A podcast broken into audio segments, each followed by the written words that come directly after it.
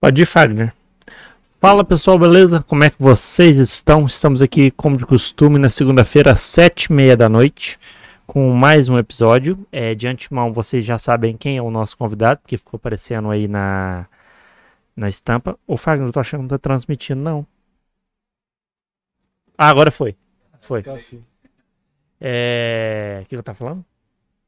Bom, da estampa, vocês já sabem de antemão quem é o nosso convidado por causa da estampa que ficou aparecendo aí. O Marcelo vai fazer a devida introdução. Para quem t- não está nos assistindo, para quem não está nos assistindo, para quem está nos assistindo e não conhece o canal, é, por favor se inscreva. Tem mais de 500 vídeos é, à sua disposição.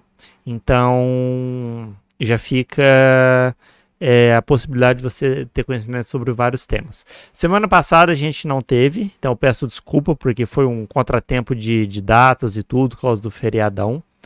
É, mas essa, esse até o fim do mês temos a agenda garantida, graças a Deus. Então não vai faltar é, possibilidade de vocês é, assistirem.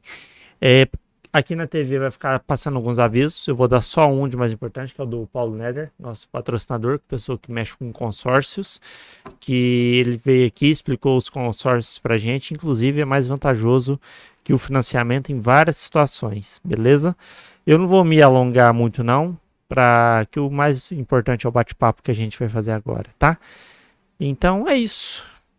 Fala, Ciro, beleza? Boa noite, boa noite. Wagner, a vocês que nos assistem. Antes de apresentar o nosso convidado propriamente dito, eu queria fazer uns breves comentários sobre o Paulo Neder. O que acontece? Muitas vezes a gente fica se perguntando: ah, será que o consórcio é bom? Será que o financiamento é bom? É, e às vezes, para você, o consórcio não é uma boa. Vou ser bem franco. Às vezes, para você, o melhor é um financiamento. Mas tem muita gente no mercado que vai tentar te enganar e jogar um, um consórcio para que você faça e depois se arrependa profundamente, porque não era naquele momento baseado naquela sua característica. E o Paulo ele traz essa tranquilidade pra gente, porque ele é uma pessoa que vai sentar com você, vai te explicar tudo bonitinho. E se não for para ser consórcio, ele vai te dizer: "Não, no seu caso é melhor financiamento". Por quê? Porque ele nos demonstrou isso ao longo do tempo e uma pessoa com 30 anos de experiência não sobreviveria no mercado enganando as pessoas. Então, por isso, a tranquilidade é sempre nos dada por causa disso. E a gente menciona o Paulo para que ele converse contigo. Se você tiver dúvida entre financiamento, entre consórcio, o que, que vale a pena, se, se vale a pena endividar, se não vale a pena, se vale a pena pagar, conversa com ele que ele vai saber entender o seu perfil e te indicar o que é melhor, mesmo que não seja melhor para ele, o que é muito legal no nosso caso. Adentrando então a apresentação do nosso convidado de hoje. Hoje nós estamos com Vinícius Gonçalves. Ele é proprietário da Rap Hope Recreação e Eventos, também é seu diretor operacional, é gerente de lazer e entretenimento no Palace Hotel. Além disso, tem muitos anos de experiência. Ele realizou e idealizou a marca Evelari, que é um curso e imersão de recreação, esporte e lazer na cidade de Atibaia, mas isso também não se restringe a lá. Também participou de várias jornadas, como ele gosta de, de mencionar pra gente, 2013, 14, que ele vai contar pra gente com mais calma, 15, 16, 18, é recheado de história. Então, Vinícius, prazer tê-lo aqui. Prazerzão, gente. Saiba que a casa agora é sua. Sempre que você tiver disponibilidade de horário, fala com a gente que a gente vai ter o prazer de te recebê-lo. Obrigado, Bacana. boa noite. Bacana. Boa noite, boa noite. Boa noite. Agradecer aí pelo convite da Janela Podcast. É um prazer pra gente da Rap Hope estar aqui representando a Rap Hope. E é, falar um pouco da nossa trajetória, de, do que é a recriação, do que é o lazer, né? Uhum. E quais são os âmbitos que a recriação ela, ela se encaixa aí dentro do, do mercado hoteleiro, do mercado de turismo. Então, se vocês tiverem dúvidas, estou aqui também para isso. Não, maravilha. Vinícius, a gente sempre conversa e inicia o nosso pontapé com a história da pessoa que vem aqui conversar conosco. Como é que ela se tornou o que ela é e explicar um pouquinho a trajetória. E é isso que eu queria que você falasse pra gente um pouco. Recreação, por que recreação? E como é que foi sua jornada até chegar aí no presente momento? Bom, Mar- Marcelo, né? Isto. Isso. Marcelo? Ciro. Ciro. Bom, Marcelo, na verdade, é, a recreação ela sempre fez parte da minha vida, né? É, eu sou paulistano, né? Nasci em Itaquera e sou irmão mais velho de sete irmãos. né? A minha mãe ela já atuava no ramo como promotora de eventos, babysitter. Né? E ali, quando eu fiz 15 anos de idade, eu tive uma oportunidade para trabalhar, todo mundo conhece como monitor de brinquedo, de buffet. Então, eu comecei a trabalhar ali em buffet, cuidando, colocando, tirando crianças do, dos brinquedos. E uma coisa que me chamou a atenção na época, né, que na época tinha uma base assim de valor que de monitoria de 25 a 30 reais a época. E eles pagavam uma bonificação de 10 reais para quem sabia escultura em balão. Escultura em balão é aqueles bichinhos, o cachorrinho, a girafa, a espada. E aí eu criei isso como hobby dentro do meu lar. Comecei a comprar bombas de bexiga e bexiga balão para treinar essas esculturas. Pra ganhar esses 10 reais extra. Esses 10 reais a mais. E o mais legal é que pessoas que começaram a me adicionar na, nas redes sociais começaram a ver que eu tinha talento para fazer essas esculturas em balões e eu comecei a receber convites de outras instituições, de outras empresas, para representar empresas grandes, né, para fazer essas esculturas em balões em confraternizações empresariais. Né? Alguma dessas foi com o projeto Conhecendo a Porto Seguro, que foi a confraternização da Porto Seguro em si o Corinthians, São Paulo Futebol Clube. Então eu comecei a. Palmeiras não? Palmeiras não, rapaz. Ah. não, não, Teu São, time, teu do- time tá com São. Paulo, São Paulo eu atendia com mais carinho. São Paulo atendia com mais carinho. Fazer, fazer porco de bexiga é complicado. Então eu comecei com essa escultura em balão. E eu já cuidava dos meus irmãos para minha mãe trabalhar. Na época ela tinha dois empregos e a gente revisava esse, esse quesito de escala quando eu podia. Então tinha que dar atenção para a escola durante a semana e os eventos durante os finais de semana. E ali eu comecei a conhecer é, a recreação de brincadeiras, né? O que, que é as são as brincadeiras, as gincanas, as rodas cantadas. Né? E Então eu comecei a trabalhar com pessoas que levavam isso como uma profissão. Eu falei, opa, calma aí. Então acho que é uma coisa que eu me identifiquei e eu quero aprender a recreação. né? No começo foi bem difícil porque eu era menor de idade, então as oportunidades eram bem menores do que para maiores de idade. Mas aí eu comecei com as festinhas infantil. Eu deixei de fazer a recreação, a monitoria de buffet e comecei a aprender recreação, que são gincanas e jogos, para festas de aniversário. Então, é, então, em 2014 eu iniciei nessa área de eventos infantis, recreação de festas de aniversário, e aí eu comecei a ver que era um- uma área que, que era promissora, que me trazia muito retorno. Por quê? Né? Na capital de São Paulo, eu não sei em outros estados, hoje atualmente estou aqui em Pós de Caldas, porém em São Paulo a gente tem a recreação, ela é cobrada a hora, né? Diferente ali do buffet. Então, se você dominava ali a, a arte de fazer os jogos, o caça ao tesouro, né, as brincadeiras de rodas cantadas, né, as esculturas em balões, então você era chamado ali como é, ponta de faixa, a gente chama de ponta de faixa, que é o recreador responsável pelas brincadeiras. Então eu comecei a fazer essa recriação e comecei a ter escala todos os finais de semana e um, na época, com apenas 16 anos, eu comecei a ganhar ali uma faixa de 2 mil, 2.500 reais. Falei, opa, calma aí. Então é isso que eu, que eu quero pra minha vida. Tá me interessando. Essa brincadeira parece que é mais séria do que eu imaginava. Sim. Não, legal. E 2017 eu comecei, eu tive o meu primeiro contato com o The Camp, que é a recreação cultural pedagógica, né, que foi no espaço da City Holândia, lá na zona norte de São Paulo, próximo da Serra da Cantareira. E lá nós recebíamos ônibus de excursão escolares, e ali a gente fazia todo um trabalho voltado para o cultural. Era um trabalho totalmente pedagógico. Então a gente tinha uma interação com índios da tribo Pataxó, então a gente aprendia músicas indígenas, a cultura indígena, né? Aprendia um pouco sobre os animais, né? Como identificar quando o jabuti é macho, é fêmea, né? Aprendia um pouco sobre os peixes. Então a gente tinha uma interação toda assim bem bacana dentro desse espaço que foi o que despertou ainda mais o meu interesse sobre essa parte recreativa, porque eu vi que a recreação ela me ensinava e, e me dava a oportunidade de também ensinar as crianças. né? Então foi, o- foi ali que eu tive esse contato. Falei, epa, quero fazer recreação, é o que eu escolhi e é o que eu vou estudar cada vez mais para desenvolver esse conhecimento e poder crescer dentro da área. Aí você resolveu. Você comentou, acho que em 2018 você abriu a Rap Hope, né? Foi, sim, 2018. O que, que te fez falar assim: olha, eu preciso de uma PJ minha ou, ou alguma coisa do gênero? Você sentiu a demanda estava precisando disso ou você precisava?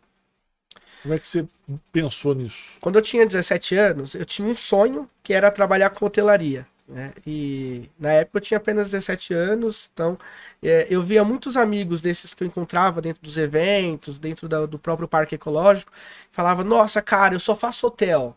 Né? Eu faço hotel e lá no hotel você come no restaurante, café da manhã, almoço, jantar. E eu pensava assim: Caraca, que Tô legal. Quero comer de graça Eu, eu perguntava assim pra eles assim, pode entrar na piscina? Eles falavam, opa, o dia inteiro. Eu falava, não acredito. E eles pagam pra isso? Eles falavam, paga. Eu falei, "Meu- Cara, eu quero ter essa oportunidade.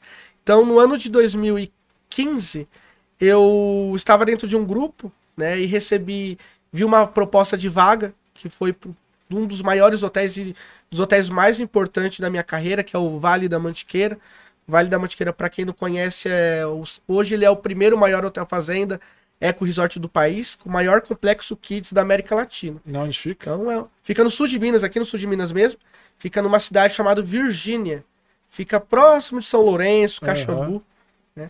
E, e eu mandei proposta para esse meu currículo, né? Falei sobre a minha experiência na época para o gerente de lazer, que é o cargo que atualmente eu ocupo no Palace Hotel. E eu falei, cara, eu tenho interesse de aprender. É, se você me der uma oportunidade, eu vou até de graça. É que eu, até dar uma dentro, é algo que hoje a gente tem muita dificuldade como empresário, que na época eu tinha, que era essa sede de aprender, de ter conhecimento, né? E aí ele deu essa oportunidade mesmo, eu ali para completar 18 anos, ainda faltava um pouco, ele me deu essa oportunidade. E lá na Hakuna Matata, eu fiquei até o ano de 2018. Então eu fiquei de 2015 a 2018 e eu desenvolvi todo o meu profissionalismo dentro dessa empresa. Essa Hakuna Matata é uma empresa que trabalha dentro do hotel. É, uma empresa hoje ela tem a, a Hakuna Matata é uma empresa que atende hotéis nacionais, então ela tem hotéis em praticamente todos os estados do país. Uma empresa muito grande. É uma empresa pioneira com recreação no Brasil, porque ela veio de uma das primeiras empresas de recreação que teve no Brasil, que foi a Star Mart, Recreação e Lazer. Então a Star Mart, ela foi uma das imp- primeiras empresas lá na década de 90. Então ela veio a, a se desfazer é, porque os profissionais, cada, cada gerente de lazer, cada coordenador foi abrindo a sua empresa, né, no ano de 2002, e a Hakuna Matata desde então está aí no mercado. Então, eles tinham, o ponto forte deles é toda a técnica teórica, para que você possa desenvolver na prática uma excelente recreação. Então, eles trabalham muito com os porquês, né? O, o, o porquê da roda cantada, qual que é o benefício da roda cantada, o porquê do caça ao tesouro, o que é ludicidade, né? E nada mais importante do que você entender os porquês, porque você vai trabalhar com crianças, e crianças vai te fazer pergunta por que, que o céu é azul, por que, que o passarinho canta. Então você já entende Ah, que vai responder lá com teu pai, rapaz. é mais ou menos isso. Então, lá na Hakuna Matata, é, eles me despertaram ainda mais esse interesse de crescimento, né? Então, lá eu passei por todas as faixas etárias. Então, lá eu atuei com 4 a 6 anos, 7 a 12 anos, adolescentes, adultos, melhor idade. Então, é, ao decorrer do tempo, eu me tornei um dos coordenadores da, da Hakuna Matata. Então, é, ainda no ano de 2018, eu tive a oportunidade de trabalhar no escritório de recreação, né? De uma grande amiga minha, Luísa Silva, lá da equipe Lions, do Lucas, Buch- Lucas Johnny, tio Bochecha também. E lá eles me ensinaram esse outro cenário que é o por trás das cortinas. Né? O que rola dentro de um, de um departamento comercial, de uma equipe de recreação. Então, trazendo toda aquela bagagem do que eu tinha desenvolvido na Hakuna Matata e, e vendo que eu havia adquirido bastante conhecimento dentro do ramo de escritório comercial, falei, opa, aqui eu aprendi tudo e dentro dessa trajetória é, a gente acaba adquirindo muitos amigos, hóspedes, né? E Uhum. eles salvam seu contato, eles começam a entrar em contato, olha, eu vou ter uma festa infantil, vou ter um aniversário, você não quer me mandar um orçamento? Então foi assim, eu comecei a atender um, que indicou para outro, que indicou para outro, e chegou um momento que eu falei, opa, eu não tô tendo mais espaço na agenda para trabalhar para outras empresas. E aí nasceu a necessidade de existir a Happy Hope Recreação. Ô, Vin- ô, Vinícius, acho que algo vale a pena mencionar também. Você falou que, agora eu não recordo o nome da empresa, foi uma das primeiras que veio pro Brasil na década de 90, né? É. Star, Star Mart. Star Mart. É, a, a- eu diria que vale a pena deixar registrado a história da recreação, porque você falou, ela, é, pelo que você está comentando, ela veio importada, né? a ideia de recreação, desse entretenimento? Naquela época, é, eu acredito que os proprietários, né, não, não posso responder com propriedade, porque eu não sei, mas acredito que os proprietários tiveram oportunidades no exterior. Uhum. Mas a recreação em si, ela surgiu da junção de alguns setores de algumas profissões nos Estados Unidos, que é a educação física, a psicologia, né, a pedagogia e, e dentro desse e o, o palhaço também, o circo. Então lá eles juntaram todos esses trabalhos e criaram a recreação. né? Uhum. Então a recreação ela, ela é algo totalmente americanizado. A gente vê muito em filmes é, que eles contratavam muito palhaço para fazer essa parte de escultura em balão. Aham. né? Tinha os, os mágicos que faziam as mágicas. Né? Era Então, o mu- mágico palhaço, né? Que É. era contratado lá no começo, né? Sim. No início. e- Fez aquele teatro de bonecos, eu acho, também. Fantoche. Fantoche. também. Então, assim, eles começaram a fazer essa junção e a educação física ela foi muito importante nisso, né? Porque a educação física ela nos trouxe uma bagagem de jogos e uma bagagem de esportes que dentro da recreação ela foi totalmente adaptada, né?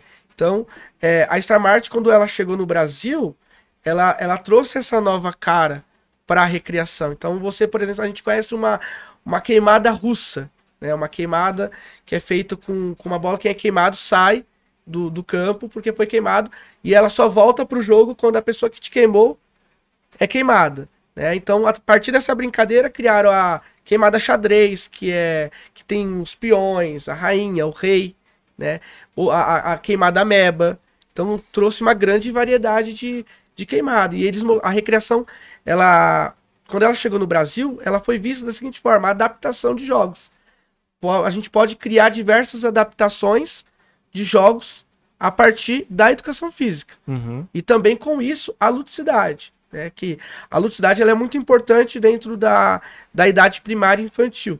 Né? Porque hoje em dia a gente costuma dizer que o recreador ele costuma dizer muito assim: ah, eu faço recreação. Mas na verdade, a recreação, um recreador ele, ele não faz recreação. Ele propicia momentos recreativos. Porque a recreação ela é nada menos, nada mais que um estado de espírito. Né? De repente você vai a um hotel e você lê um livro na piscina, você está sendo recreado. Né? Você mesmo está se colocando em um estado recreativo. De repente, um recreador vai te convidar para uma caminhada cultural que vai explicar sobre a histó- a história da cidade. Aquilo vai te saciar de, de um sentimento de relaxamento e também de felicidade que propicia a recreação. né? Então, a ludicidade ela foi um ponto de ignição, porque a, a criança, até os 8 anos de idade, ela está dentro de uma fase de formação de caráter. né? Uhum. Então, os jogos de terror ali é o que ensina para a criança que, que ela não precisa ter medo de, de, de monstro, porque no final ela vai descobrir que o monstro é o tio que tá com uma máscara, né? Então, foi dentro desse ponto que a recriação ela se tornou forte aqui no Brasil. E as crianças têm aceitado é, que é, se fosse essas- o Ciro, desculpa, se fosse o Ciro, o monstro, ele ele tira a máscara, volta a máscara, volta a máscara. E assustar pouco com a máscara. falar nada pra você não, viu?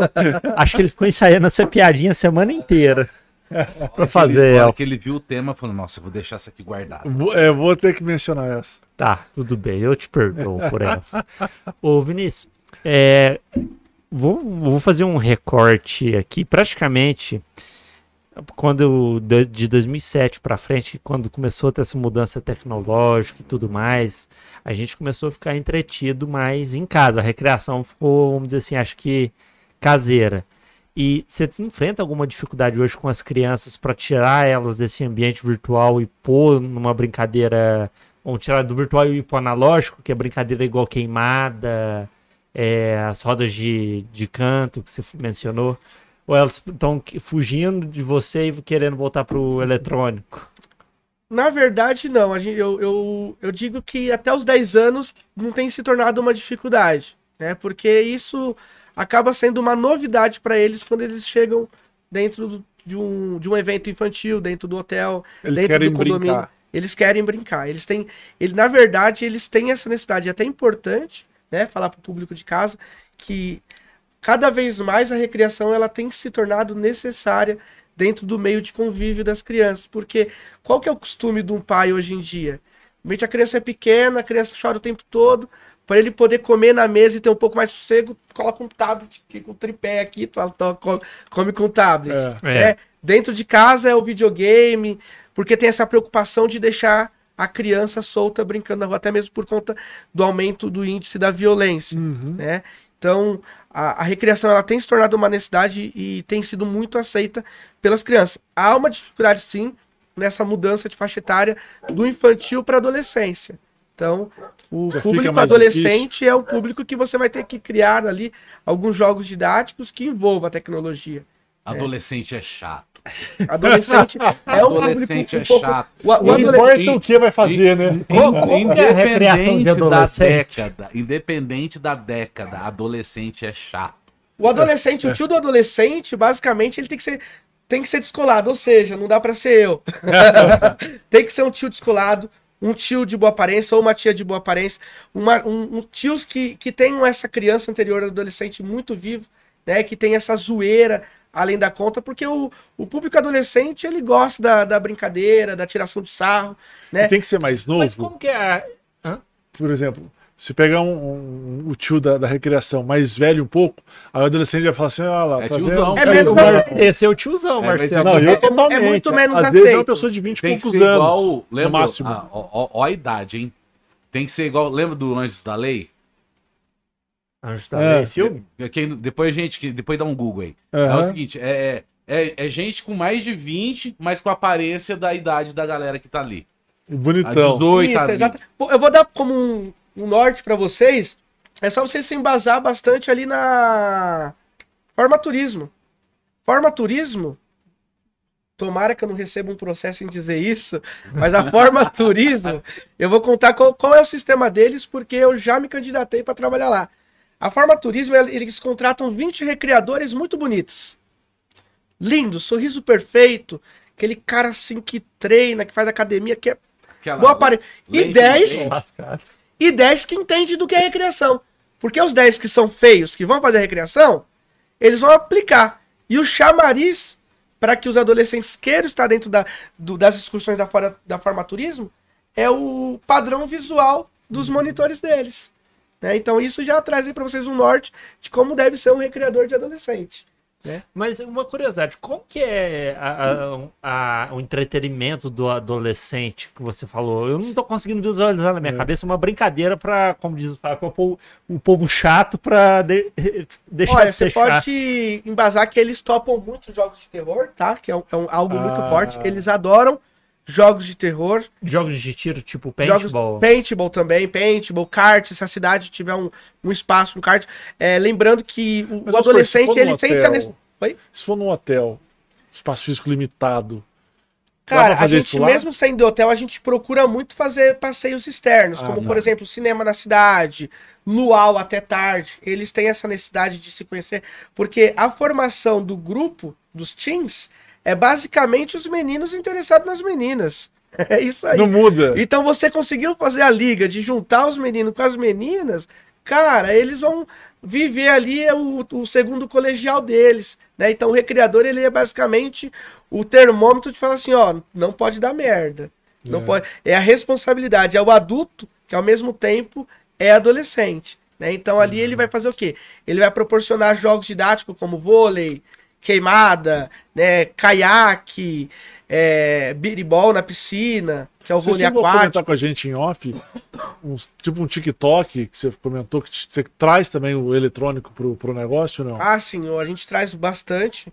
É, Seria o- pros adolescentes também. Sim, a gente cria um dos pontos que ajuda muito a gente com a dos adolescentes é o grupo do WhatsApp. Então a gente cria o grupo. O grupo, o tio sempre vai estar animando ali no grupo, zoa um, brinca com o outro, né? Para que eles sintam, para que eles se sintam recebidos e para que crie esse vínculo, essa amizade com o recreacionista e para que eles queiram estar com o recreacionista. Nada mais, nada menos, o recreacionista ele precisa ter uma pegada muito descolada. Ele precisa ser aquele tio gente boníssima, né? Vamos dizer, lá no Espírito Santo, em Guarapari, vai ver besteira e vai falar assim, não tô vendo nada. é, exatamente. Na Na, verdade, re- não. na verdade, a recreação dos adolescentes é a que eles querem, é a, de- é a 18 mais. Vocês É. entenderam o que eu quis dizer. O recreador tá ali pra evitar isso. Exatamente. Exatamente. O, nada, o recreador, ele nada mais é que a zona de segurança ali dos Sim. pais. Tá? Então, o recreador, ele. Aparta, aparta. Na frente dos adolescentes, é, é claro que ele mostra que ele é um cara mega liberal. Mas quando ele vê que tem alguma coisa que pode prejudicar o bem-estar do adolescente, ou até mesmo a confiança dos pais em os filhos estarem com aquele grupo, então ele fala com um pouco mais de camaradagem, ó, cara, isso pode me prejudicar, isso não pode acontecer. Vocês fazem combinados, Vinícius? Por exemplo, chega um grupo de adolescentes assim, olha, regras que não pode. Você não pode beijar a menininha, você não pode passar a mão, você não pode isso, não pode aquilo, o resto a gente vai tocar o pau. Na verdade, a gente procura, nesse ponto, a gente procura deixar eles mais à vontade, principalmente no começo, porque às vezes o primeiro intuito do, do- da galera é esse, dentro do hotel, né? É. Então, a gente prefere dizer quando a gente vê o primeiro indício de que vai Entendi. acontecer. Então, a gente espera formar o grupo. Os né? hormônios se acalmarem. E, exatamente. Quando a gente vê que, opa, de repente, Um tá a. Laís sumiu com o Gabriel, né? Então a gente sempre tem um. O, o, o recreador dos teams e um apoio. Falou, cara, vai lá e procura, acha, vê Passa o onde rádio, tá dois sumiu. e fala, que, e fala que eu quero conversar com eles. Fala assim, cara, não, não pode acontecer. Pelo menos nos horários das atividades. Então tem muito aquilo de os pais assinarem uma autorização, seus filhos podem ficar livres pelo hotel. Então, fora ali do convívio da recreação, aí a gente deixa eles à vontade pro que vai acontecer, não estando sobre a nossa tutela. Aham. É claro que justamente a recreação, ela, a recreação adolescente é basicamente ali entreter eles com jogos, com esportes, porque eles estão nessa fase de quererem estar em atividades competitivas, então a competitividade, vocês perguntaram, ah, o que rola dentro da programação dos teams? O que rola é competitividade. Então a gente quer colocar fogo no parquinho. Então a gente quer criar jogos ali que é para eles se para eles competirem mesmo. E eles abraçam isso. né? Então a gente coloca mico, pagar, pagar, pagar mico no restaurante. O time que perder, as meninas vai ter que entrar de menino e os meninos e menina para jantar. Então é nesse nível, né? Um pouco mais hard e que eles topam super. E tem uma coisa também que, né, no caso, criança até 10, né? O, o- a criança, é- ela é, é, que, entre aspas, responsabilidade do recreador, que ele vai estar ali a maior parte do tempo.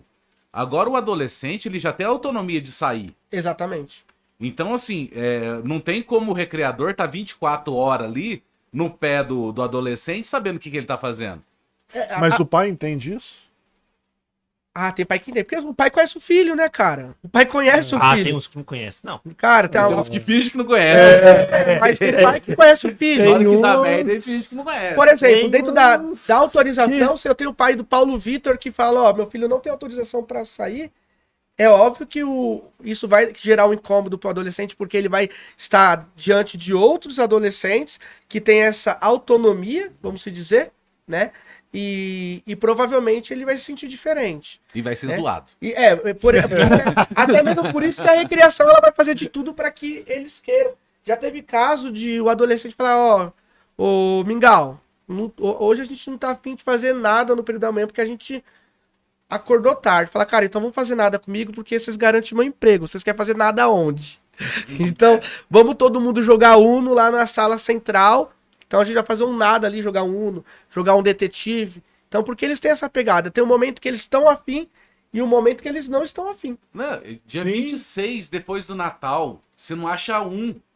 Não Sem tem. fazer nada. Dia, e- e os dia que- 1 de janeiro. Os que estiverem com a recreação é por muita consideração pelo muito- recreador. é, é é muita muito consideração. parceiro. É muito parceiro. Ó, eu tenho, eu tenho um grupo, lembrei até de uma pérola, tem um grupo de adolescentes que eu atendi, eram 15 primos. Lá em Guarapari, Espírito Santo, o Hotel Fazenda Flamboyant.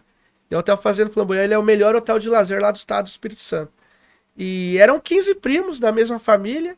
E chegou uma galera sortida que foi mais 10, juntou uma turma de 25 adolescentes. Assim, tudo a partir de 16 anos. Pra vocês terem uma ideia, tinha adolescentes de 21 da faixa etária. Nem são, mas estavam lá. Se bobear era mais velho que o recreador. É, Exatamente. Na época eu tava com o quê? Com 19? Era mais velho que eu, pô. E, e foi um dia muito legal, foi, foi uma semana muito legal, porque eu me lembro que eu, eu tive um desafio, que era um show de talentos que ia ter no hotel, que rolava com todas as faixas etárias e é, a galera subia no palco 4 a 6 anos, 7 a 12 anos, até os adultos. E a única faixa etária na história desse hotel que nunca tinha subido ao, pa- ao palco para pagar um mico, fazer uma dança, apresentar um talento, era a turma dos adolescentes. Falei, galera, é o seguinte, que o adolescente tem muito da barganha, né? Ó, vocês me fazem algo, eu faço algo por vocês. vocês participarem do show de talentos. Hoje eu fico até às três da manhã, a gente faz uma matinê no salão de eventos. Eu vou montar tudo legal, tudo bacana, colocar jogos de luz, não faz... tá liberado funk, né? Nem sabia se podia liberar, mas, Mas eu liberei. liberei, porque eu queria mostrar trabalho, era meu primeiro currículo no estado. E aí a gente falou assim, o que que- então o que, que nós vamos fazer? Pessoal, vamos fazer algo bem básico de três minutos e meio. Nós vamos subir lá em cima, ensaiar, vamos dançar lá em cima do palco malha funk. A galera falou, pô, não, tranquilo. Falei, não, mas os meninos de menina, as meninas de menino. Vamos fazer trocado. né? E aí entrou um adolescente que sabia fazer malabarismo. Ele fez malabarismo, todo mundo ficou olhando, tipo assim, nossa, só isso. Aí do nada entrou to- todos nós arrasando, os meninos super entraram no personagem.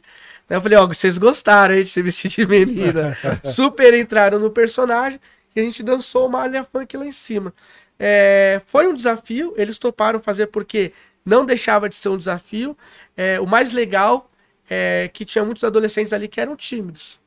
Que depois, ao ir embora, eu falei assim: olha, cara, se não fosse num momento como esse, eu acho que na minha vida eu nunca faria. Principalmente quando, eu acho que nessas coisas de pagar mico, alguma coisa, quando tem alguém junto ou algumas pessoas juntas, encoraja até os tímidos a fazerem isso. Exatamente. Eles nunca entrariam num palco sozinhos. Mas Exatamente. o cara fala, não tô sozinho, tem mais uns três Vai ou quatro comigo entrar. ou mais ainda, então Sim. E bora. os meninos super adoraram, vestiram cropped, foi uma coisa assim surreal. E. né? Vocês que fornecem as sopas? Não. Tipo, tem. Não, eles, eles mesmos trocam. As meninas Troca, trazem as roupas de entendi. meninas e os meninos as de meninos. E no final foi um. Foi bem legal, porque todos eles eram. A parte que me toca foi muito legal, porque eles eram todos da região de Búzios ali, os 15 primos. E depois os pais me procuraram e falaram: olha, é, eles falaram que você vai embora no dia 31, no dia 22 de janeiro, e eles vão ficar até o dia 5 lá em Búzios.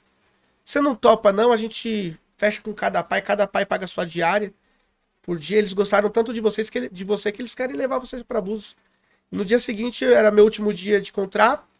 Eles foram para Búzios e eu fui com para Búzios para eles, fiquei com eles lá 15 dias. Então se cria essa consideração Nossa, você ficou ma- mais 15 dias com a mesma turma. com a mesma turma. Haja criatividade pra entreter, exatamente, né? pra entreter. Não, também. foi, foi mais Por legal Por ainda, 20 e gente. tantos dias. né? Tá louco. Foi muito mais legal. E a gente curtiu pra caramba. Jogamos Uno, truco.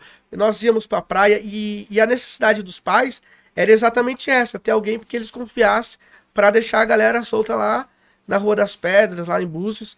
E eu fiquei com eles 15 dias, né?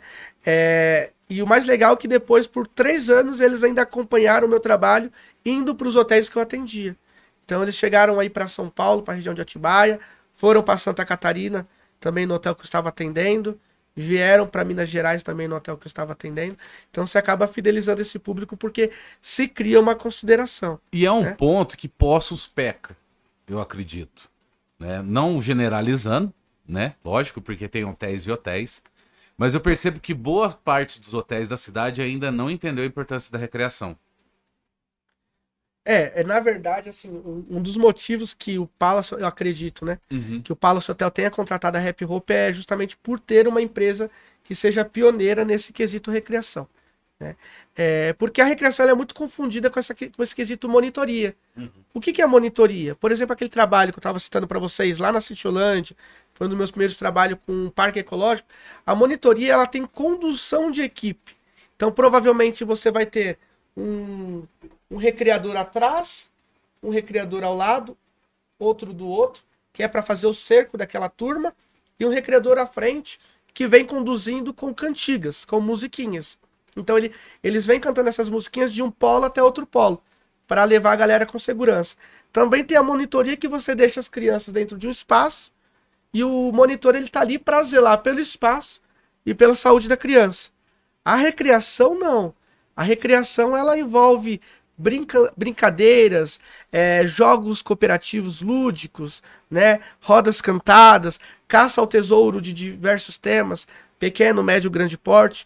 A Happy Hope hoje ela conta com uma sala, um camarim, com um investimento mínimo ali de 60 mil reais de figurinos e fantasias. Então a gente tem o que vocês quiserem imaginar, o Peter Pan, a Bela e a Fera, né, o Superman, o Homem-Aranha, os personagens que estão em alto, os Smurfs, Minions. Então a gente tem essa necessidade de ter tudo isso de personagem que é para criar jogos didáticos, né? Jogos de pistas, jogos que, que tem um fundamento, tem uma, uma lição de moral. tem um objetivo, tem um desafio para que eles participem disso, porque isso contribui com o desenvolvimento infantil dessas crianças.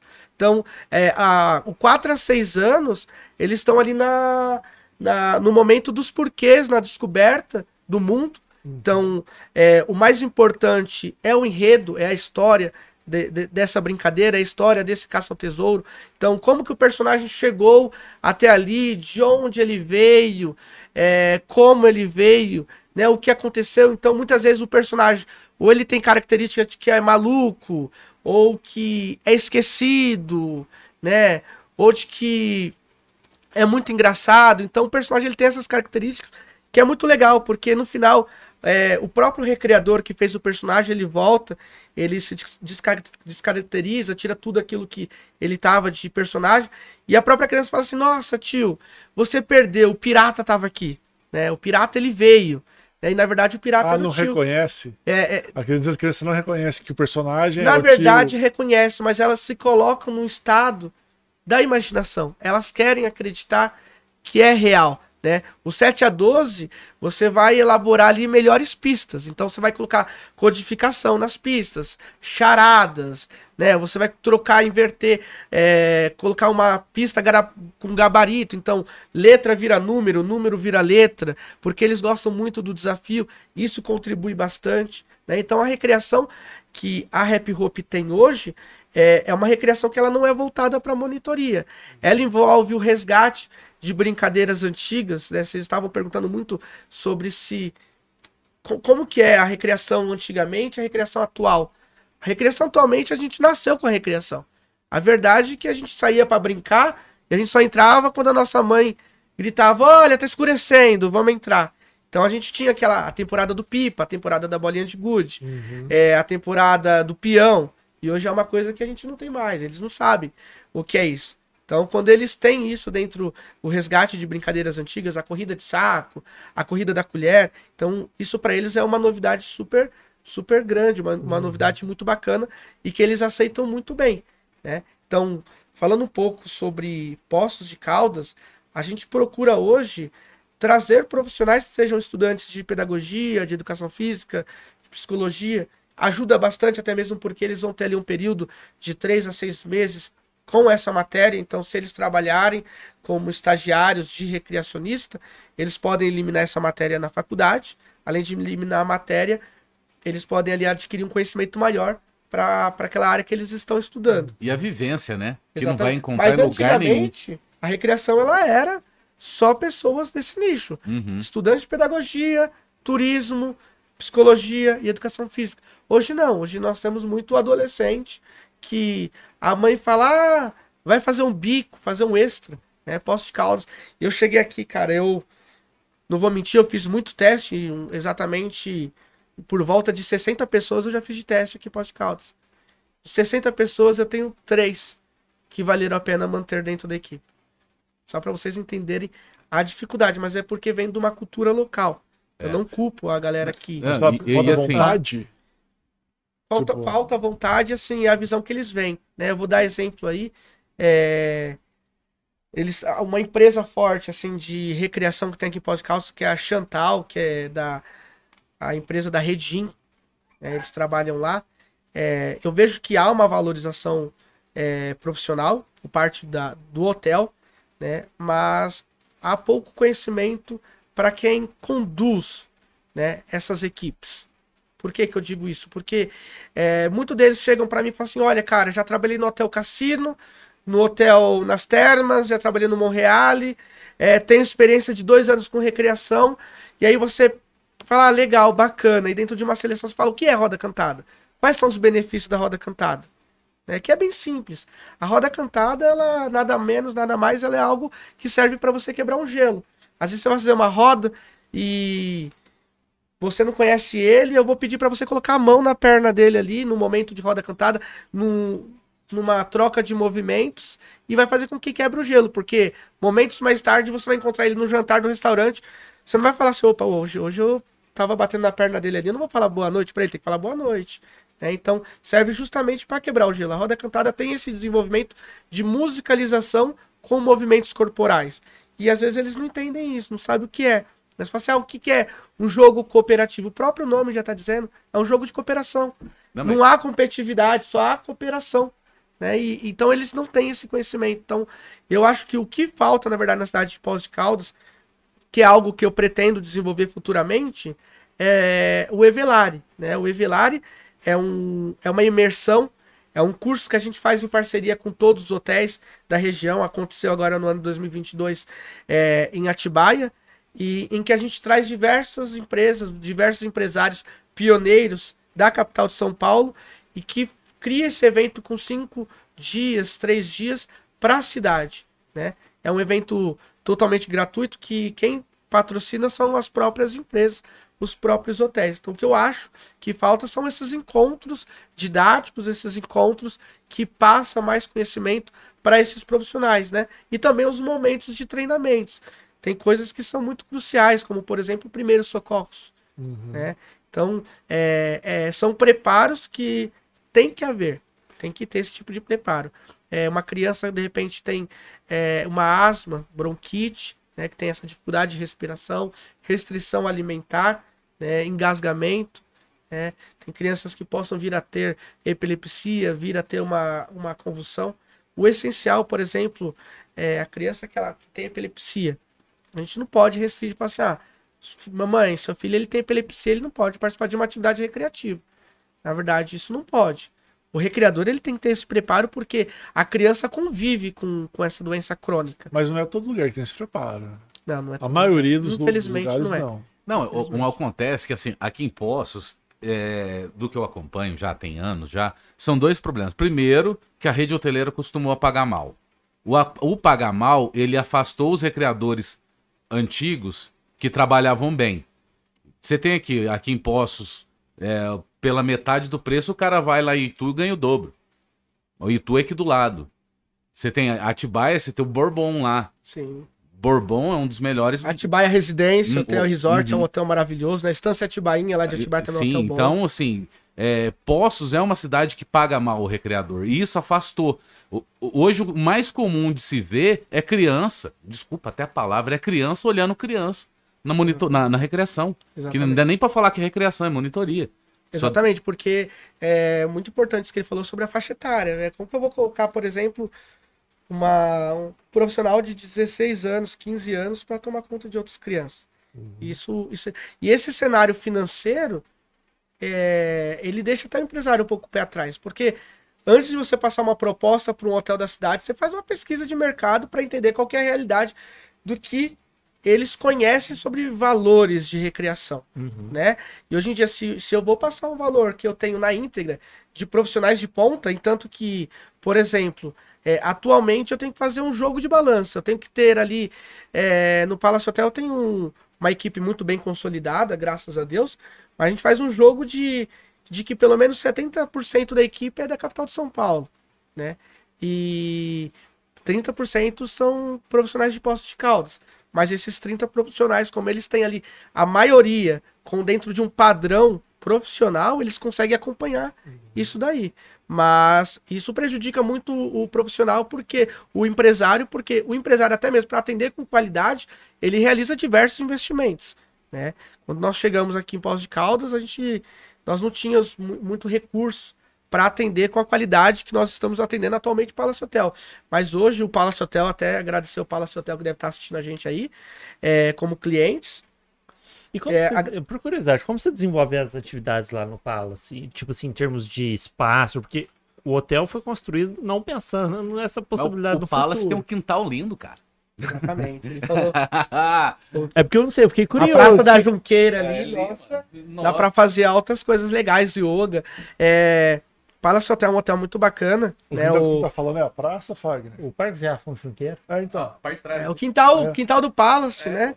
É, o primeiro ponto é que hoje em dia o Palace Hotel ele tem o- como objetivo e foco a recreação adulto e melhor idade, né, para grupo. Então a gente desenvolveu um roteiro cultural que conta sobre a história do hotel, né? Fala sobre é, a passagem de Getúlio Vargas. Nós temos o quarto, que é a suíte presidencial, que tem ainda a caracterização da época, todos os móveis em que ele utilizava na época que nos traz uma bagagem enriquecedora em quesito de, é, de turismo E também temos o cassino, que é um espaço esplêndido que traz muita curiosidade do público que vem para Poços de Caldas, muitos deles que se hospedam no Palace Hotel se hospedam justamente para ter é, esse tipo de conhecimento. Fora que nós estamos no, no centro de Poços, então a gente Sim. utiliza ali como material de trabalho ali o Museu Geográfico.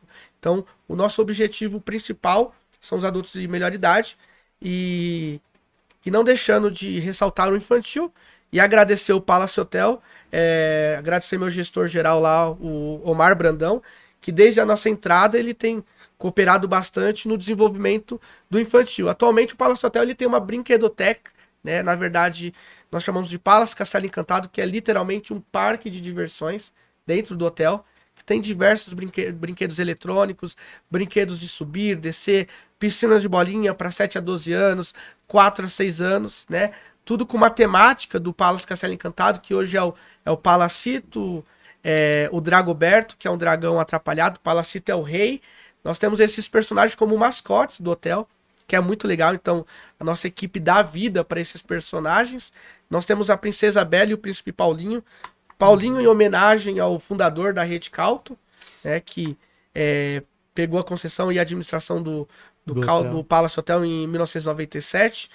E, e desde que eu entrei, o, o meu gestor geral ele teve sempre um, uma, uma visão muito aberta sobre o que tinha de necessidade para que o hotel se tornasse aí um dos hotéis pioneiros em recreação infantil. Uhum. Graças a Deus a gente vem você desenvolvendo um ótimo trabalho. De quatro anos, abaixo de quatro não tem recreação? Seria um serviço mais voltado para babysitter, né? Entendi.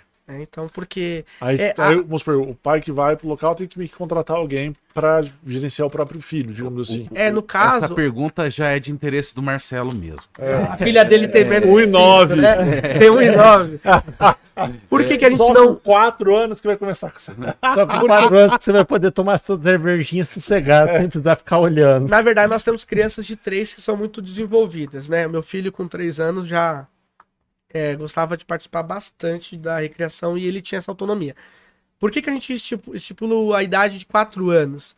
Porque às vezes a criança ela tem, ela não tem autonomia de ir ao banheiro, né? Uhum. E, e, são os pontos que são importantes, né? Como por exemplo, já já é já tem essa dificuldade de levar criança ao banheiro, que a gente conta sempre com profissionais meninas, né? Para seja menino ou menina, a gente conta sempre para uma profissional mulher levar no banheiro.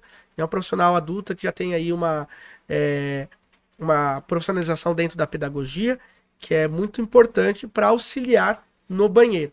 E a criança de 4 anos, ela não tem essa, é, essa independência de pedir para ir no banheiro. Então tem as trocas de fralda, né? Tem às vezes, ah, às vezes esquece de pedir para beber água. Então por esse fator a gente tem um pai que já tem mais noção de Exatamente, tudo, tô né? com sede, tio, quero água. Tem criança que tá tão entretida que não pede água né? Que o pai tem que estar tá ali levando a mamadeira, uhum. toma, toma um pouquinho de água, toma um suco. Então, por conta da falta de dependência infantil, uhum. da, da faixa etária dos do zero a três anos, que a gente não atende como, como recreação. Vinícius, qual pequenos. é o horário? Olha, o horário é Enfim, é eterno. É, você pode. Você, é, 24 horas. Eterno. eterno. Vamos supor, você pode falar faixa etária de 4 a, sei lá. A, Ó, pra você ter uma ideia, tem hóspede que fala assim, cara, nós acordamos, vocês já estavam aí nós estamos indo dormir, você está aí também. Porque a recreação, é, ela fica o tempo todo. É né? até, até as refeições são com as crianças. Então, 8 e meia a gente inicia a nossa jornada trabalhista encerramos é, em dias atípicos 10 e meia ou em dias normais às 10. Né? Então, é das 8 e meia às 10 da noite. Por quê? Porque nós tomamos café com as crianças, nós aguardamos elas chegarem no restaurante pra gente montar a mesa dos tios para tomar café. Tem os almoços temáticos e os jantares temáticos, almoço do bigode, jantar do chapéu maluco, né, jantar do penteado maluco, porque a ideia principal de um recreador poder fazer as refeições dentro do hotel e a principal é de dar aquele. Eu costumo dizer aquele famoso jantar romântico pro pai e pra mãe, né? Uhum. Pro pai poder ficar com a mãe à Tomar vontade. em paz, às vezes. Exatamente. Né? E, a criança tá ali com os tios. A criança tem a transi essa transição entre recreação e paz liberada ou não? Normalmente, por exemplo, a criança tá aqui com os criadores e o pai tá lá no outro canto. Não, os pais eles ficam à vontade para sair do hotel. É, a gente hoje a gente Aí o faz- pai avisa, falou assim, ó, tô saindo do hotel, então você se É. a gente o conta com um aí. sistema muito legal que é o sistema de cadastro, né? E no Palace Hotel a gente tem um sistema bacana que a gente faz o cadastro da criança, observação de saúde e número de contato do pai e da mãe, né? É, se há restrição alimentar. Então, se a criança ela quer ir com o pai, importante dizer que a criança ela não é obrigada a ficar com a recreação. Se ela Sim. quer ir com o pai, é, nós precisamos ligar e pedir para que o pai ele venha buscar a criança. Sempre tem aquele pai que a criança fala, ah, mas eu não quero. Não vai, vai. Então, tem- sim. tem- que ele Vai, quer, ele vai, vai quer. bom pra você. Não, ele você quer sim. Você- É. tem, tem esse pai que confunde o trabalho do recreador, do recreacionista com o babá. Sempre teve. Né? Mas é, é fundamental que a gente convença a criança a estar conosco, porque a gente chama de dispersação de atenção. Pensa que toda vez que a criança ela dispersar a atenção e a gente precisar reconquistá-la para ela estar conosco, vai dar um trabalho gigantesco. Né? E querendo ou não, hoje em dia é muito, muito mais fácil você fazer recreação por uma faixa etária com mais crianças do que menos. Ah, é? Muito mais, porque você, você consegue dividir muito melhor os times, você consegue prender muito mais atenção, porque a criança, quando ela vê que todos estão interessados, então aquela minoria se interessa também, né? Então é, é muito importante. Agora, sobre a criança ter essa, esse trajeto de ir e vir, tem criança que o pai autoriza. Criança a partir de 10 anos tem pai que autoriza. Não, eu vou estar aqui no jardim, se ele quiser sair, ele pode. Nós não aconselhamos, tá? Deixar claro que nós não concordamos muito, não aconselhamos, mas isso fica critério do pai, né? É, até mesmo porque o recreador ele não vai poder estar saindo sempre da faixa etária. Ah, agora eu quero ir com a minha mãe, agora eu quero ficar aqui, eu quero ir com a minha mãe, quero ficar aqui. Então, normalmente, o recreador que tem uma experiência, ele vai tentar convencer a criança a ficar. Ele fala, cara, mas daqui meia hora nós vamos fazer oficina de brigadeiro. Então fala, nossa, mas daqui a pouco? Daqui a pouco, nossa, e depois ele vai poder levar o brigadeiro para casa. Então a gente sempre tá querendo prender a atenção das crianças. A, a oficina crianças, faz. crianças querem estar com a gente. A oficina faz no último dia de estadia. A- até pra- mesmo que por eu falo muito para minha equipe assim, falo, pessoal, se vocês têm 30 crianças no hotel, vocês têm que estar com 29. Porque senão não vai valer a pena pro hotel, né? Como cliente, contratar a nossa equipe no número de 29? no não? número de 8 recreadores, exemplo. E de repente de número? 29 crianças, Eu- eu- eu só ia- tem 5 que esteja conosco. Eu ia falar sobre É isso uma agora. falta didática, é uma falta de experiência se o recreador ele não tem essa facilidade de, de ser animado, ser cativador, ser lúdico. Até mesmo porque a, recre- a recreação, eu falo isso muito dentro dos meus treinamentos, é...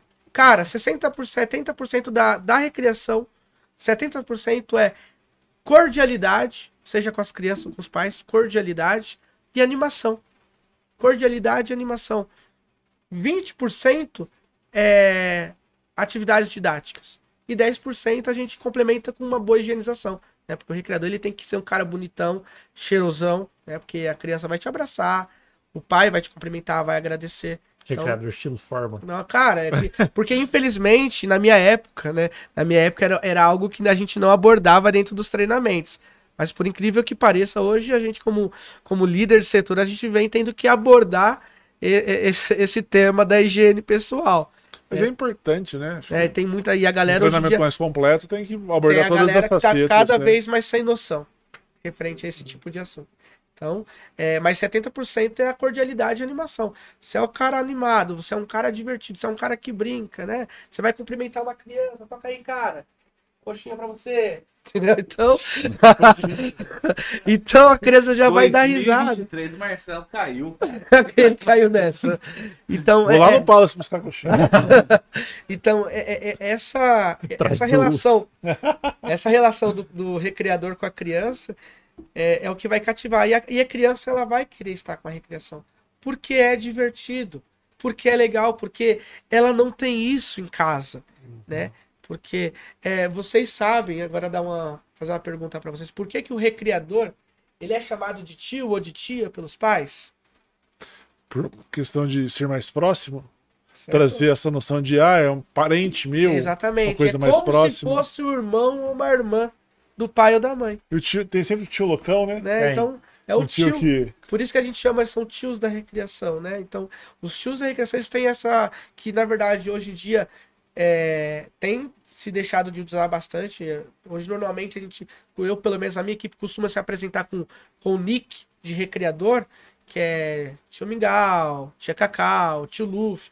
A gente procura se apresentar e, e essa consideração a gente deixa com que os pais e com que as, prós- as próprias crianças queiram ter, né, para que não seja algo forçado.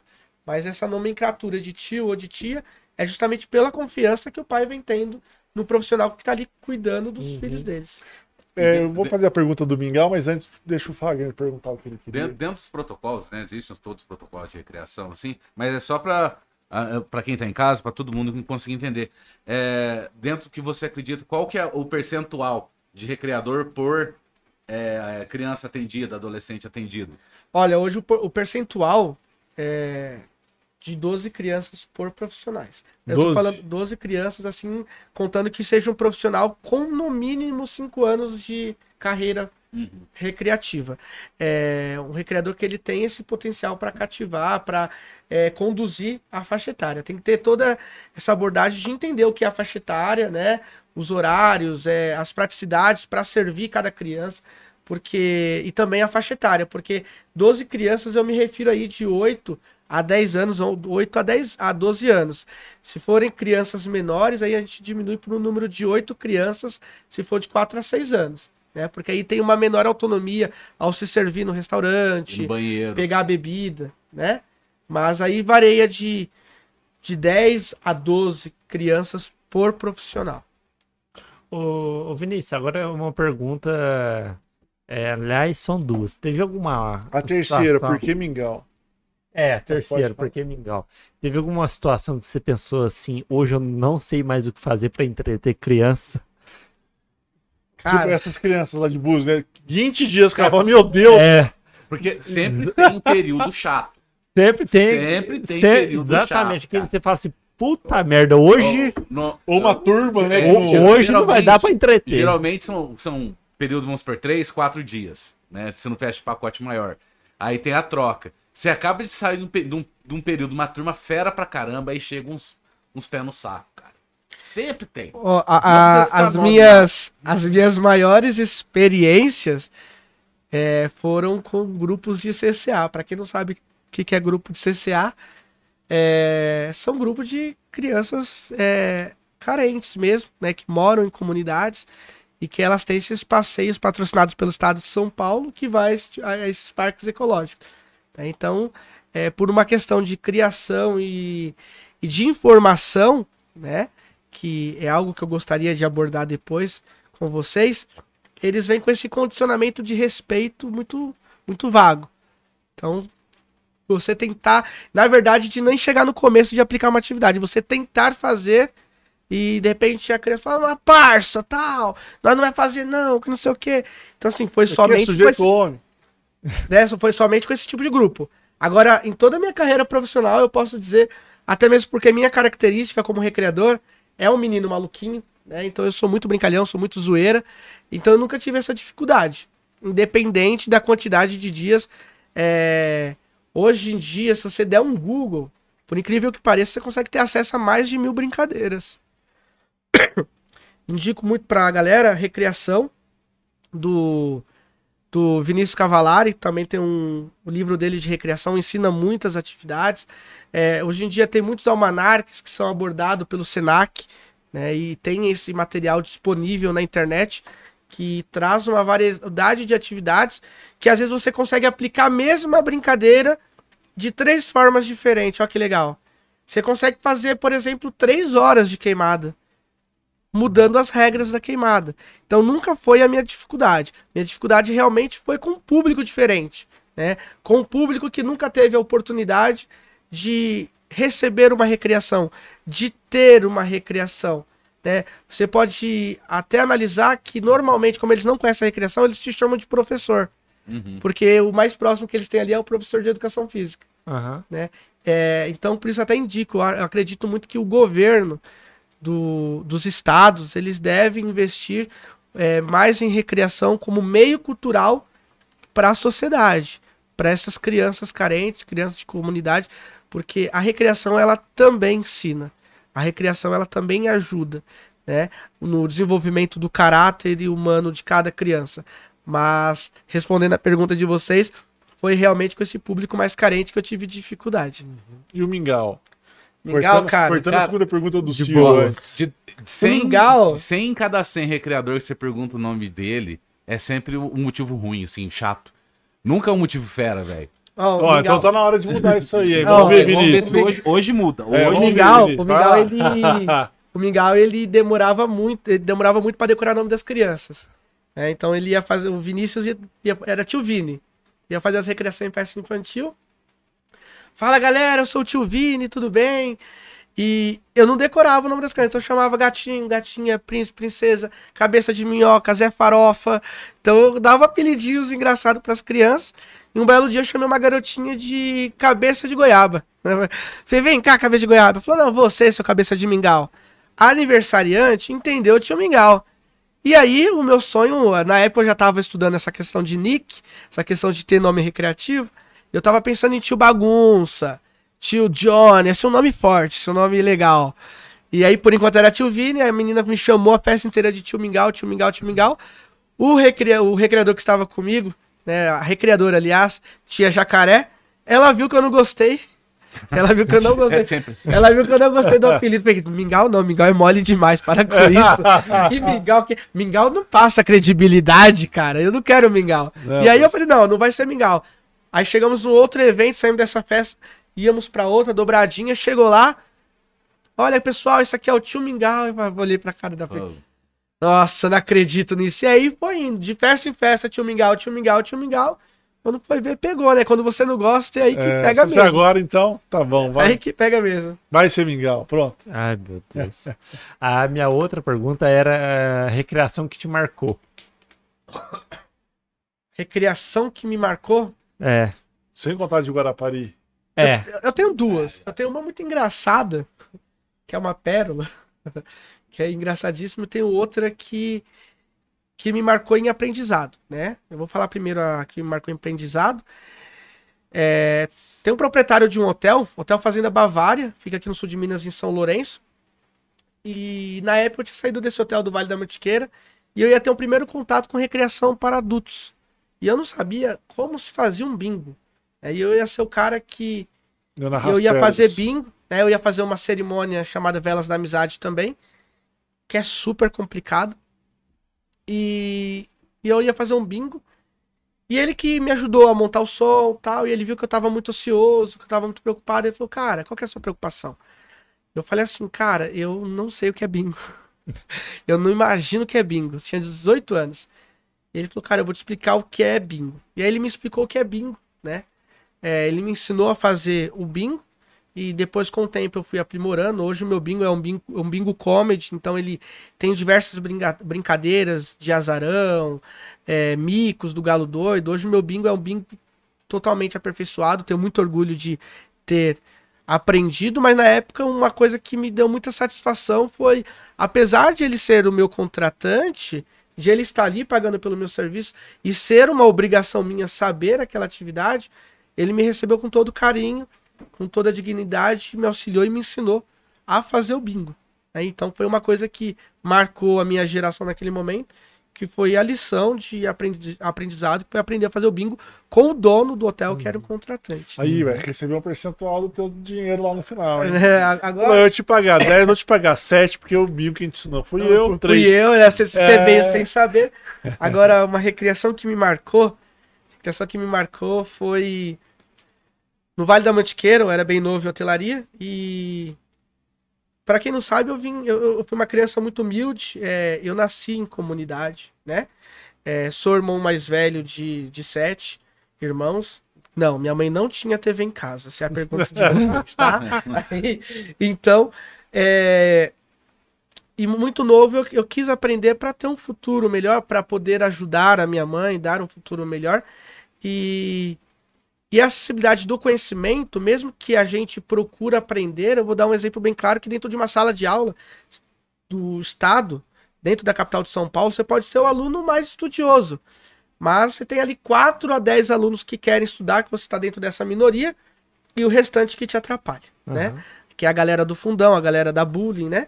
E, e eu tinha muita dificuldade na escola, eu fazia muitas aulas de reforço de português, justamente porque o meu convívio, por ser morador ali próximo de uma comunidade, é, meus amigos de escola eles falarem muita gíria e conjugar o verbo de forma muito errada, então eu tinha muita dificuldade com o português.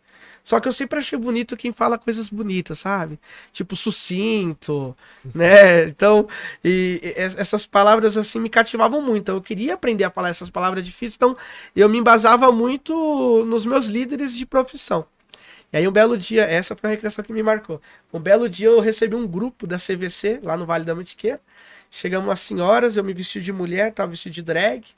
Entrei no ônibus, tudo bem, meninas? Tudo bem, tudo bem. Eu sou tio, eu sou a Mingau e eu vim aqui apresentar o hotel para vocês porque lá no hotel, até ter o check-in, como eram muitos ônibus que chegavam ao mesmo tempo, a gente recebia eles, os mensageiros tiravam as bagagens e a gente começava um tour histórico pelo hotel, que era para dar tempo daquela turma que está no check-in passar pelo check-in. Aí eu Aham. comecei a apresentar o hotel para elas, que do lado direito vocês podem ver uma grande quantidade de mato, da outra que nós temos um pomar de laranja, quem pegar apita.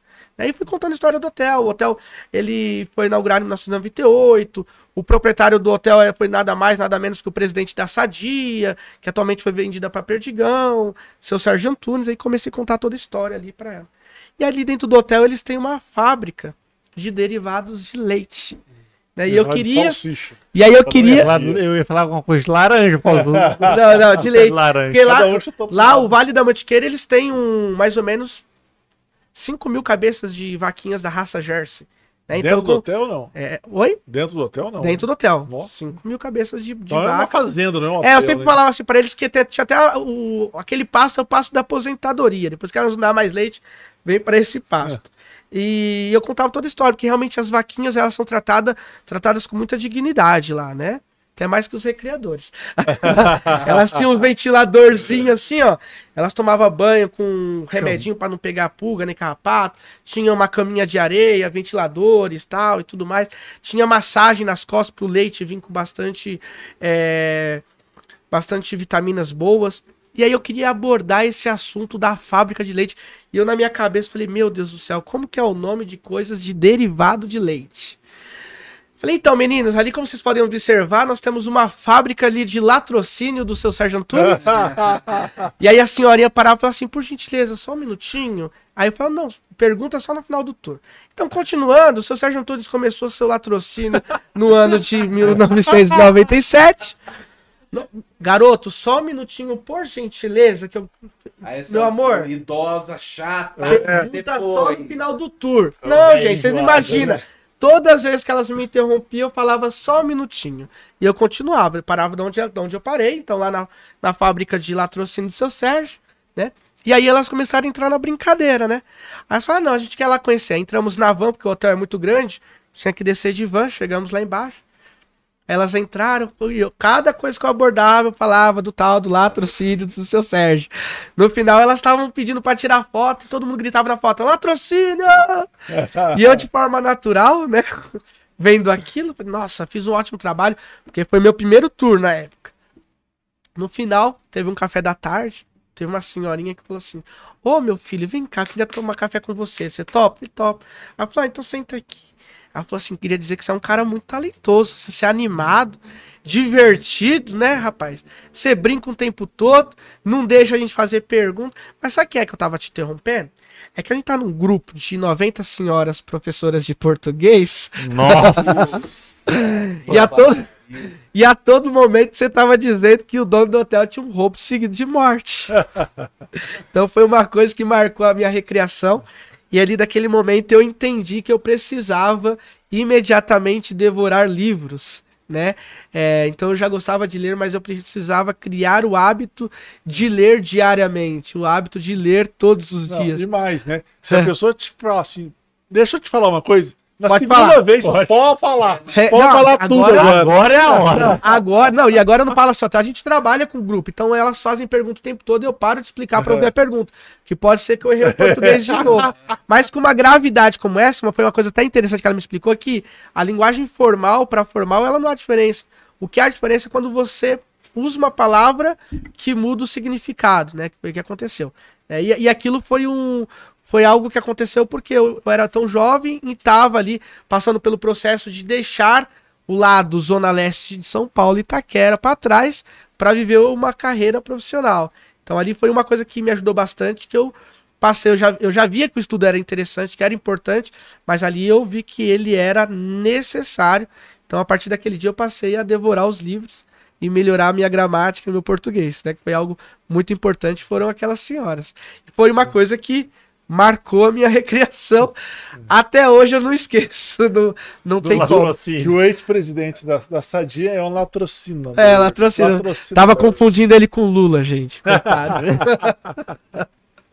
Ai, meu Deus. Você ia perguntar um negócio da. Não, você, você, você comentou com a gente, né? Vou te chamar de Mingau e de Vinícius, tá? É relacionado à, à parte financeira da- das crianças, dos pais de um modo geral. Você sente que há uma dificuldade, de repente, dos pais de uma classe social A, por exemplo, que você comentou, lidar mais com as coisas e as crianças também, e de pais, de repente, classe B e C serem mais leves e as crianças também, ou não muito, ou D também, E, de modo geral. Você se refere a orçamento? Não, me refiro à forma da criança ser. Sabe? Por exemplo, criança de classe B e C, talvez se cai, fica de boa. Criança de classe A é mais difícil, porque se rela pode reclamar cara, da é, Felipe. ho- Hoje em dia, a o gente. pai, né? Eu costumo Ou dizer. adolescente, né? Porque aí rela na perna da filha e fala. "Oh, o, a criança hoje em dia, né? a- o que eu falo, costumo dizer, o que se diferencia muito é a classe social. Vou dar o exemplo que você citou, referente a uma criança caiu e ela se machucou. Normalmente, normalmente ela se machuca, a gente acalma e ela não chora. A gente faz o curativo, acontece tudo tranquilo E ela continua brincando. continua brincando. O pai chega, aí ela lembra, ela chora, né? Mas o pai, né, vamos colocar pro público, né, de categoria A, o que tem muito dinheiro, categoria C, o que menos tem dinheiro. Então, o público A é o público que realmente é um público mais exagerado, né? É, por que, que eu posso dizer isso? Até mesmo porque o público A normalmente contrata aí suas babás que praticamente cria seus filhos. É, então, normalmente, nem sempre tem aquela babá à disposição dentro de um momento de lazer. E, e ela tem essa preocupação maior porque realmente a criança ela é mais mimada, né? Você pode pegar aí que normalmente nome de criança público A é Jared, né? Jared, né? Como diz o, Whindersson Nunes. Então a criança ela tem todo é, é, é, esse mimo, toda essa manha, aquele negócio que a criança que controla o pai, eu costumo ver muito. Não, mas eu quero, e o pai não tem tato e faz o que a criança quer. Né? Então, é um público aí que. Público lá, é, É realmente. A criança, é a criança que chega e fala: meu pai que paga o teu salário. É, exatamente. É a, normalmente o público A também é a criança. Não vou generalizar, mas tem muita criança que é do público A e é carente pra caramba. Justamente porque o pai, ele protege tanto, né? Protege tanto. Eu vou dar um exemplo de uma menininha que eu atendi, em que ela tinha quatro anos e meio e ela não comia sozinha. E a mãe veio na mesa e tal, falou assim, não, mamãe, pode com... Não, é que ela não come sozinha, não. Eu dou pra ela. Aí a mãe saiu, e eu dei uma colherada na boca da criança, e depois eu não dei mais, eu dei na mãozinha dela e falei assim, ó, você consegue, se você conseguir comer tudo sem derrubar, o tio vai te dar uma surpresa. A criança comeu tudo, né? Essa mesma criança não comia salada, não comia cenoura, então a gente fez diversas dinâmicas lúdicas, essa criança ficou quatro dias dentro do hotel, e no final ela saiu comendo cenoura, salada e comendo sozinha. Então essa, essa Aí limitação... voltou pra casa porque agrediu. Nossa, criança, é exatamente. Por quê? Porque o Parou pai... de comer salada, cenoura e de comer Porque o pai ele sozinha. barganha, a criança, olha, é, não gosto. Ah, não, então tudo bem, então não come, deixa de ladinho. Não é assim. né? A gente precisa, porque a criança ela precisa da, daqueles nutrientes para ter uma saúde saudável, né? Então, é, a gente percebe que o público A é um público que protege muito o filho e, e é um público que tem menos tato, né? O público C, em comparação, a criança come de tudo. Né? A criança, se ela caiu, ela cai, ela mesmo bate no joelho, levanta e fala: Ih, foi só um susto, aconteceu nada. Continua a brincar. Se chora, a mãe dele fala, engole o choro. É, é, é mais ou menos isso, né? Ou a criança, ela. Ah, filha, não foi nada, não, toca o pau aí. É, porque assim, o público C, normalmente, a criança, vamos colocar aí que ela não, tá, não tem todos os dias uma recreação, ela não tem todos os dias um momento de lazer como aquele, então a própria criança, ela tá condicionada a não perder tempo. Ela cai, o tio da atenção, passa o mentiolate que não arde, né? Coloca o band-aid. Esse mentiolate que arde. Ah, o, o, da nossa época. O é. de hoje tá Nutella. Ah. O de hoje não arde mais, pô. O de hoje é. Nem uma ardidinha. Já não se faz mais metiolate como antigamente. O, o, o metiolate de hoje não tem aquela espátula igual da nossa época, que tinha duas dores. A dor do metiolate e a dor da espátula. É, agora é, ficar passando agora é spray. Agora é spray. Hum. Então, é, o público sem comparação, a criança ela, é, ela é menos manhosa, menos mimada e muito mais participativa tá? Uhum. É, isso também varia de criança para criança, porque tem muita criança claro. que, que é do público A, mas que é muito participativa, muito educada, porque a gente vale ressaltar e vale lembrar que isso vai de criação de criança para criança. Então uhum. isso varia de cada pai. É, tem pai que tem muita criança que é do público C, tem muito, mais, muito menos educação, muito menos informação do que a criança do público A. Né? Tem mãe que que é rica, mas ensina o filho a dar valor àquilo que tem. É aquelas famosas frases de Instagram, Facebook, de que tempos difíceis fazem pessoas fortes, né? Então, provavelmente uma mãe que tem aquele acesso, ela deve ter estudado muito, ou o pai deve ter sacrificado muito para pagar uma faculdade, e ela quer gerar aquele mesmo valor para o filho, uhum. né? Então, em comparação público C, às vezes, é. não. É. Eu lembro que eu conversei esses é. dias para trás com uma pessoa que eu conheço, e a filha dele tinha babá. E aí, durante o período da manhã e à tarde ia estudar. E ele falou assim: ó, cortei a babá lá de casa, porque a babá, por melhor que ela seja, ela não quer educar seu filho. Porque não é a função dela educar seu filho, é a função dos pais. Então ele sentiu que ela estava ficando mimada, a filha dele. Por quê? Porque a babá fazia tudo que ela queria. A babá não queria que ela chorasse. Por quê? Porque quando ela chora, os pais ah, se ligam um alerta e vão ver o que está acontecendo e começam a colocar em xeque que a babá tá fazendo. Então ele falou assim: não, não que a babá não seja boa, ela era boa. Só que a babá automaticamente, ao tentar fazer com que a criança não chore, ela ficava fazendo com que a criança fosse mais mimada. Ela falou: não, tá na hora dos pais trazer a rédea da educação dos filhos.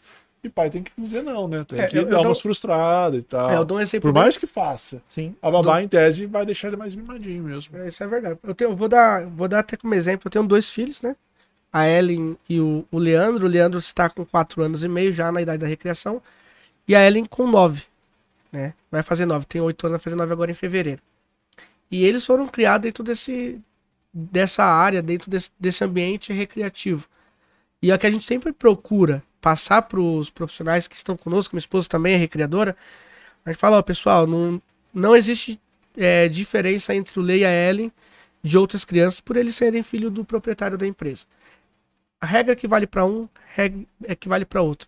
A Ellen, ela teve uma fase que ela não aceitava perder. Então ela perdia no jogo, ah, chorava, filha, é assim mesmo. Na vida a gente perde, né? Nem tudo é ganhar. Né? Hoje ela entende muito bem. A Ellen hoje em dia ela cria reels, Semana passada ela se fantasiou de Emília, criou um baita de um conteúdo, fez a chamada de colônia de férias do Palace Hotel para mim e me ajuda bastante na recreação. O Lê participa, sabe respeitar as regras, então assim, é o condicionamento dos pais, né? Quando eles não podem estar no hotel, a gente paga também uma babá para ficar com eles, mas a gente deixa bem claro. No começo, a babá ela falava, pô, é, eles conhecem a recreação, vou ter que ficar brincando com eles o tempo todo. Eu falei, não, você, basicamente você tem que manter eles alimentados e vivos, é só isso entendeu? É, e tem regras, ela tem o horário da lição, tem o horário que pode brincar, o horário que pode assistir, né? Que é o, o importante a gente criar os nossos filhos hoje. É ensinar que tem regras, tem que haver regras. E na recreação, para a criança que está se divertindo, tem essas regras também. Tem o horário do café da manhã, o horário do almoço. O nosso diferencial, por exemplo, o Palace Hotel nem sempre tem café da tarde, nem sempre tem o coffee, mas a gente sempre organiza, eles sempre autorizam a gente organizar um piquenique voltado para as crianças. Então, assim, tem horário de cada brincadeira. Tem criança que, ah, tio, mas eu quero futebol, quero futebol, quero. Não, vamos ter futebol. Mas antes, vamos atender a programação. Futebol é um ato ali de recompensa para você ter sido participativo em todas as atividades. Né? Porque se a gente faz tudo que a criança quer, a criança ela não. Ela vai te dobrar no meio ali, cara. E lá na frente, é o que eu costumo dizer muito para amigos meus que têm filho. Você tem uma, uma base ali de idade que é dos quatro, dos dois, três anos até os até os oito, até os nove, que é para deixar seu filho do jeito que você quer. Depois dos nove, você não vai deixar ele mais do jeito que você quer. Ele vai, se ele tiver maus hábitos, isso aí vai ser recorrente na adolescência e na, e na maioridade dele. É. Né, que é importante, que é o que eu falo sobre a formação do caráter. O caráter, ele é formado até os oito anos, depois disso, ele só atenua. Né? Tem velhos hábitos, maus costumes, que depois, com o amadurecimento, que é o que eu falo muito para minha filha, falo, o papai te ensina porque é com amor. Né? Então você tem que entender o papai, que o papai não quer que você é, se prejudique, que você sofra com algo para você vir aprender. Então o papai ensina você com amor, é, é ruim.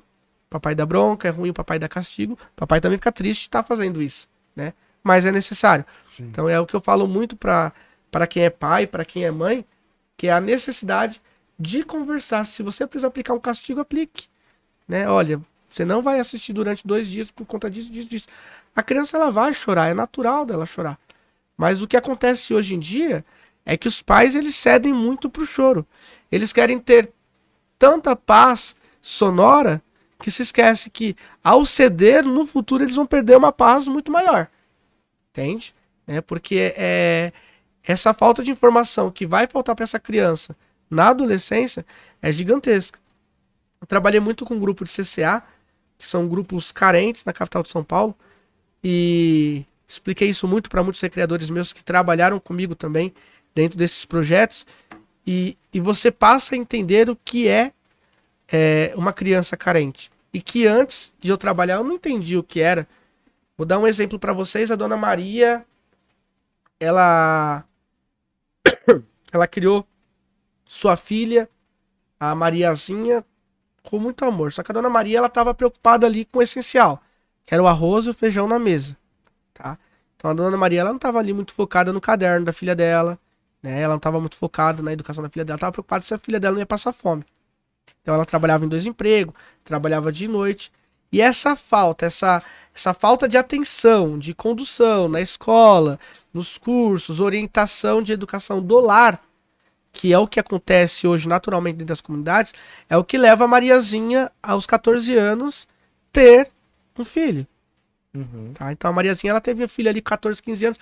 Qual é a bagagem que a Mariazinha teve através da Dona Maria, que não vou dizer que é uma mãe ruim, que ela estava preocupada ali com, com, a, com a criação, mas ela não tinha tempo que ela estava trabalhando.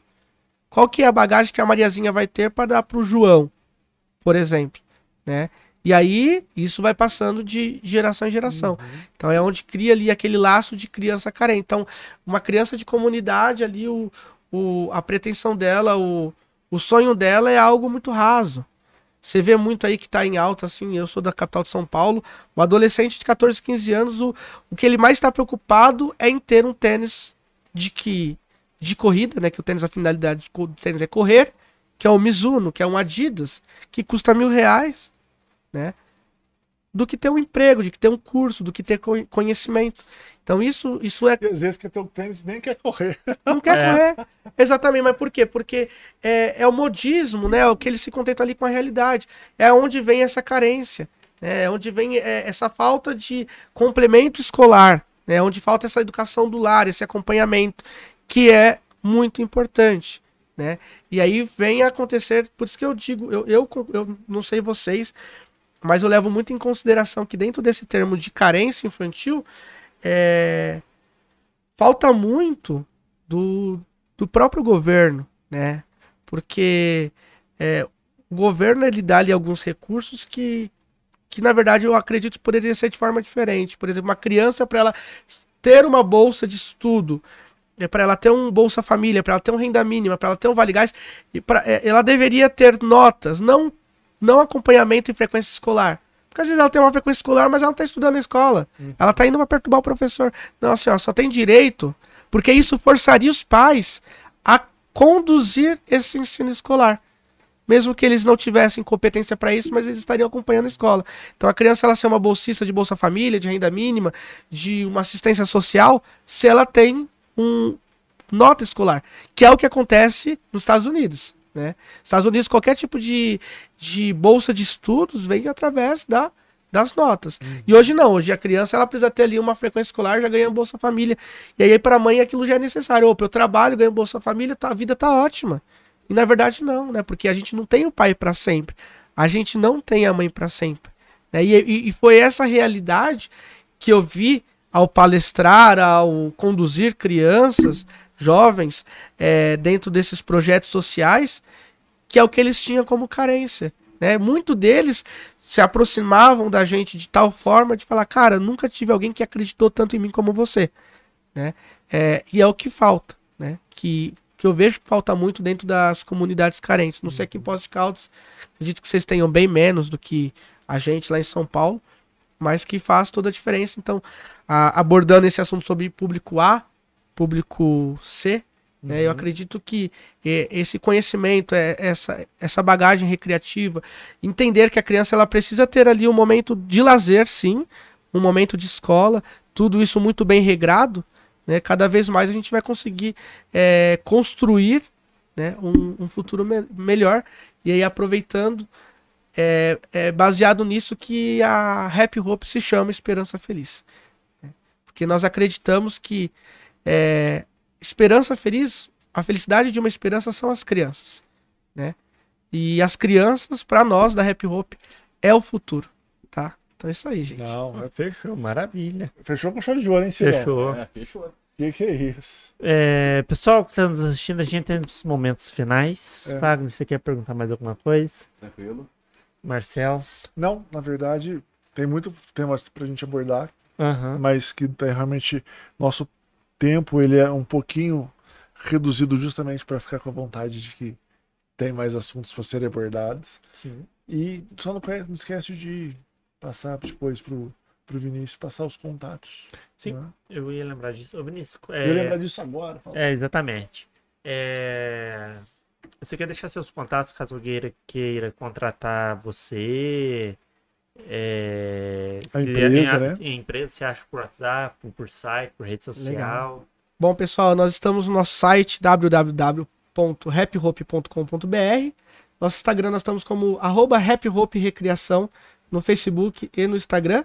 E quem quiser mandar um WhatsApp pra gente, fazer um orçamento de festa de aniversário, evento corporativo, evento empresarial, hotéis, o DDD é 11 99267 0367. Repite mais uma vez, 11 99267 0367. Muito obrigado, gente. Fechou. Show. Gente, esse é o episódio de hoje. Muito obrigado por ter nos acompanhado até aqui. Eu vou ser breve aqui no fim, vou pedir para você se inscrever no canal mais uma vez. E caso, e em relação ao nosso patrocinador, o Paulo Neder, é uma pessoa com mais de 30 anos de experiência em consórcio, e como o Marcelo falou no começo, ele vai falar para você se o consórcio é ou não para você, se vale a pena às vezes fazer um financiamento. O telefone dele aparece aqui no vídeo, então vocês podem voltar um pouquinho e pegar, tá bom? E esses são os avisos mais importantes. E semana que vem a gente vai falar sobre tributos. Então, você que está querendo saber como vai estar essa reforma é, tributária, como está o ambiente para você, empresário, ou você, pessoa física, contribuinte, esse episódio é para você. É, a agenda e quem vai vir nela vão acompanhar nas redes sociais que a gente vai divulgar aos poucos. O convidado está confirmado, graças a Deus deu tudo certo, coincidiu a agenda. Então, aguardem. E, inclusive lá a gente vai falar de um tema, vou dar um spoiler, falar de um tema que nesse caso é mais para você empresário, que é uma possibilidade de você pagar menos tributos de forma legal, chama elisão fiscal, que é diferente de evasão fiscal, a evasão é crime, e a elisão não, é uma possibilidade. A gente vai adentrar nesse tema sobre como você pode economizar um trocado para reinvestir na sua empresa, quem sabe até contratar funcionários, gerando mais emprego. Beleza? É, semana passada vocês viram saiu corte todos os dias. Essa semana tam- também não vai ser diferente, vai ter cortes direto, tá bom? Então só você ir acompanhando o canal, beleza? Muito obrigado, até segunda-feira que vem. Tchau, tchau.